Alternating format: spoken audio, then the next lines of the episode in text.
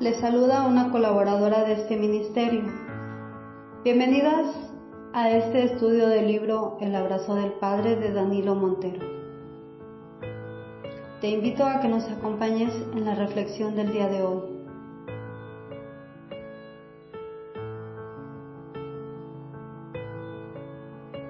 Amadas, el día de hoy seguimos reflexionando en el capítulo 5 titulado Buscando la bendición del Padre.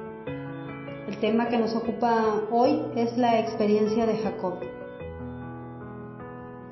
Mis amadas, la lectura de hoy nos lleva a nuestro manual de instrucciones que es la Biblia, a leer completo el capítulo 25 de Génesis, donde se nos comienza hablando desde Abraham, pasando por Isaac y por último Jacob. Este capítulo nos habla de pruebas, pero también nos habla de bendición. Y bien, mis amadas, llegando a los versículos del 19 al 26 de este capítulo 25 de Génesis, podemos ver que Isaac parece no haber sido muy probado, sino que pasó sus días tranquilamente. Jacob y Esaú fueron respuesta a la oración de Isaac. Él y su esposa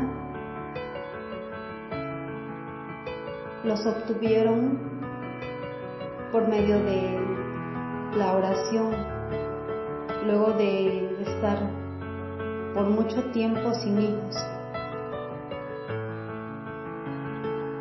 El cumplimiento de la promesa de Dios siempre es seguro, amadas, aunque en ocasiones suele ser lento el proceso. La fe de los creyentes prueba y ejercita simplemente su paciencia las misericordias largamente esperadas son mejor recibidas cuando llegan. Isaac y Rebeca tenían presente la promesa que Dios había hecho a Abraham de que todas las naciones serían benditas por medio de su descendencia. Por tanto, no solamente deseaban hijos, sino que ansiaban todas las cosas que parecieran marcar el futuro de cada uno de esos hijos. Mis amadas, cuando nosotros creemos en las promesas del Señor y las atesoramos, somos vencedoras.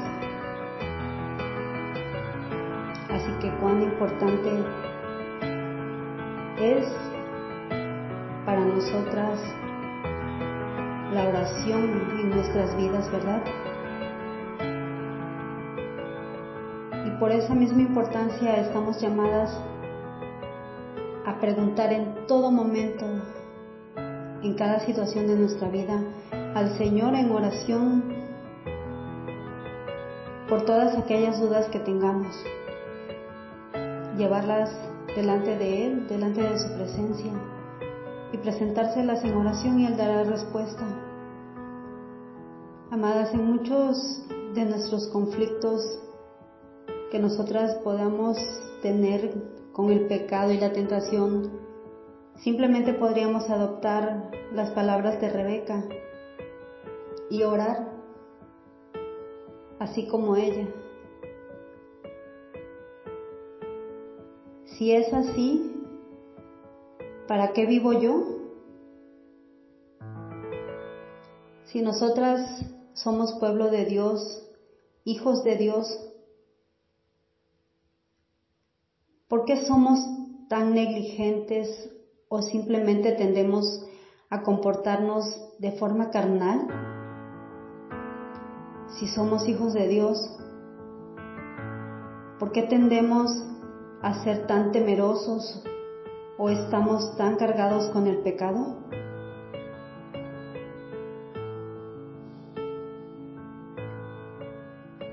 Mis amadas, más adelante, en los versículos del 29 al 34 de Génesis 25, tenemos mencionada la transacción hecha entre Jacob y Esaú por la primogenitura.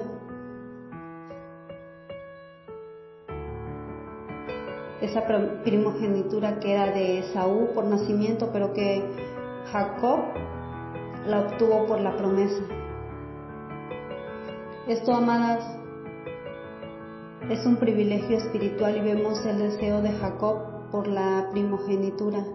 Pero simplemente, amadas, Jacob procuró obtenerla por medios un poco torcidos, no según el carácter de un hombre sencillo.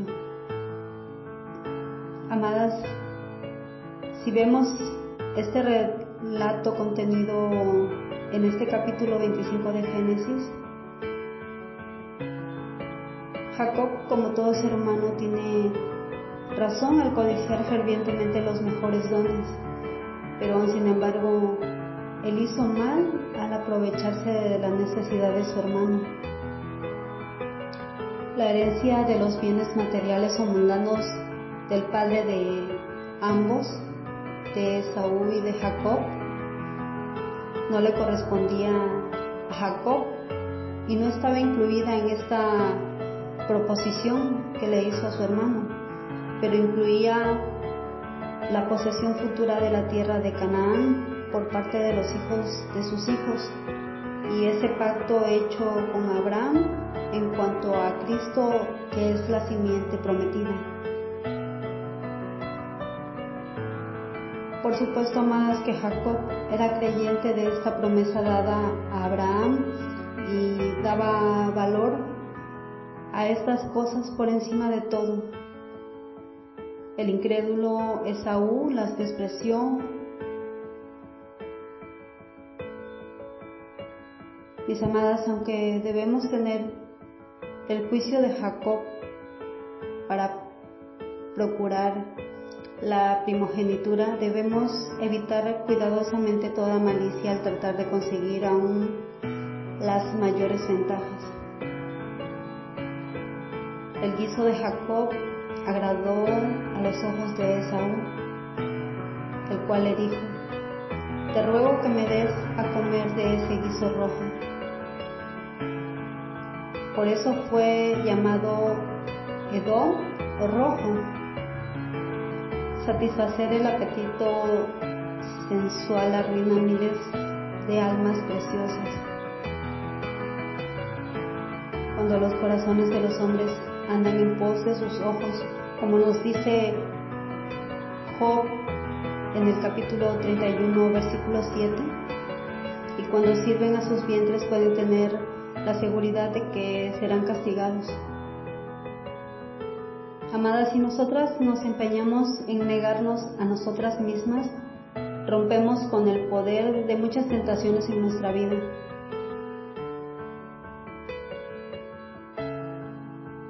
No puede suponerse que Esaú estuviera muriéndose de hambre en la casa de Isaac su padre, ¿verdad?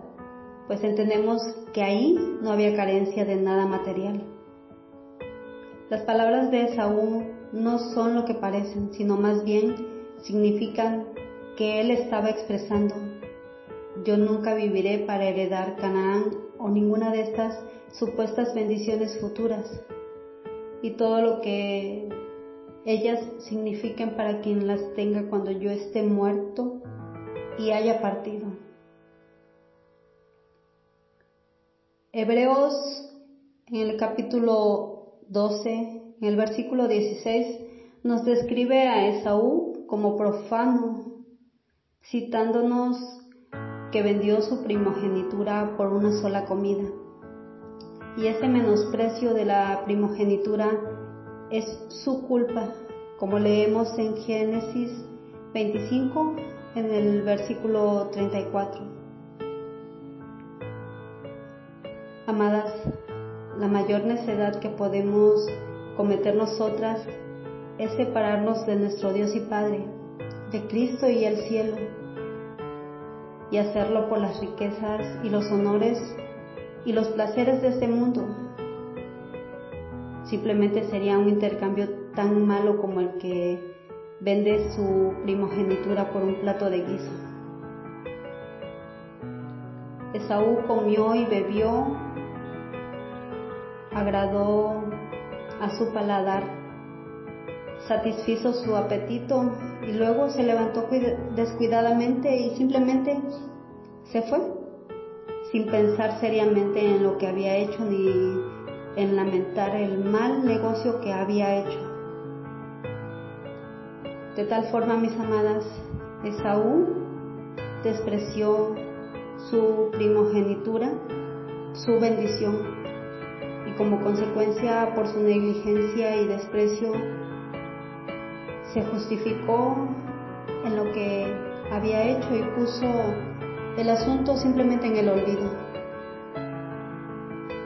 Amadas, hoy día mucha gente es destruida no tanto por hacer lo que es malo como por hacer aquello y no arrepentirse de ello. Estamos llamadas al arrepentimiento.